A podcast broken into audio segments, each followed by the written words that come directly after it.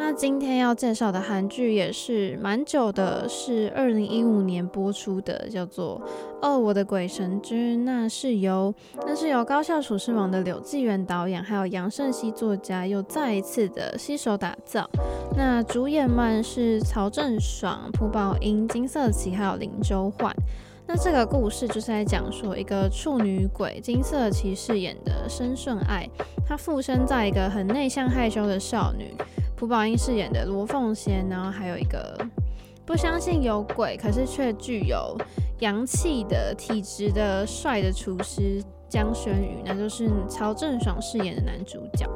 然后，因为这个女鬼呢，她生前没有谈过恋爱，也就是处女鬼，然后她就无法升天，所以就想要跟有那种阳气体质的男主角在一起，然后去终结她的处女鬼，然后进化成仙。所以呢，就跟这个女生，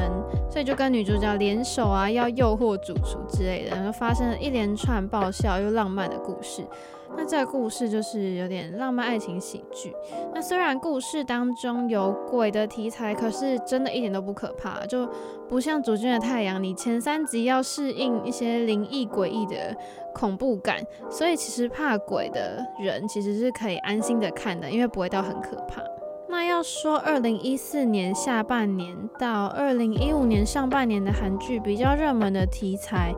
就是多重人格，像是没关系是爱情啊，Kill me hell Me，海德哲基尔与我，就是有相同的题材，然后那时候就是非常多。那我觉得哦，我的鬼神君呢，他是利用女鬼附身的题材去创造出双重人格，所以呢就会变成说不是很单调的，就是都一样，都是都是双重人格的题材，它是就会延续了我对这个题材的兴趣。那又用鬼来设定，所以又有加入创新的部分，就也不会跟前面讲的那几部题材都重复，所以就是也变成大家还蛮捧场这部剧的。然后还有我觉得可以讲的就是。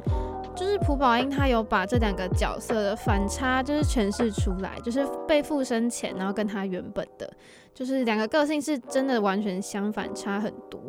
然后就是像是曹正爽饰演的男主角，他就是。他饰演那个男生其实也蛮好笑的，因为他就是嘴巴说不在意，可是但其实他又默默的非常关注女主角，像是女主角出国啊，然后一开始他表现不在意，可是事后呢，他超级难过，然后那个模样你就会觉得其实也蛮可爱的。那时候很久没有看到这么完整结束的偶像剧，因为那时候就很多偶像剧呢，喜欢在结局留一个开放式的结局，就让观众去自己想象喜欢的结局。可是坦白说，就我没有很喜欢这样子啦，因为就我觉得可以有一个好好的交代，就留一个好像。就什么都可以的结局，就会让我觉得，我只是想看到一个好好的完结。那有一些电视剧的结尾又不知道在赶什么，就是很随便的就结尾了，就前面很好看，可是后面又乱七八糟的。但是因为这一部哦，我的鬼神君呢，是从第一集到最后一集都是有铺陈交代，就是蛮完整的，所以我那时候是蛮喜欢这样子的编剧的方式。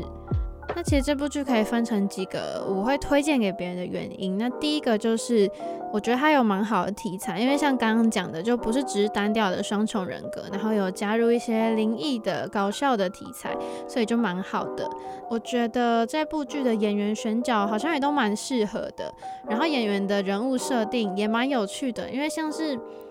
女主角被附身之后呢，就会变得好像就很像狼，然后主动扑过去男主角那样子，就是比较少看到这种设定的感觉。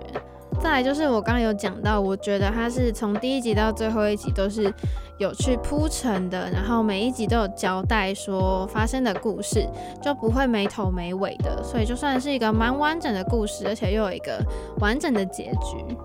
我觉得，如果是少女们的话，过程当中当然最享受的就是浪漫又可爱的爱情剧情了，就是中间谈恋爱的部分也是非常的甜，所以，所以我觉得它也是一个爱情喜剧写的蛮好的剧。那最后一个就是，它其实不只是娱乐性质啊，它里面有讲到一些亲情啊，还有一些珍惜生命等题材。就其实也是蛮感动的。那它的主轴虽然是爱情剧，可是像也有加入一些悬念的部分啊，那像是刚刚讲的亲情，就它是其实可以说是一部蛮丰富的戏剧，就结合了爱情、悬疑、喜剧还有剧情片，让我觉得会是我想推荐给大家的原因。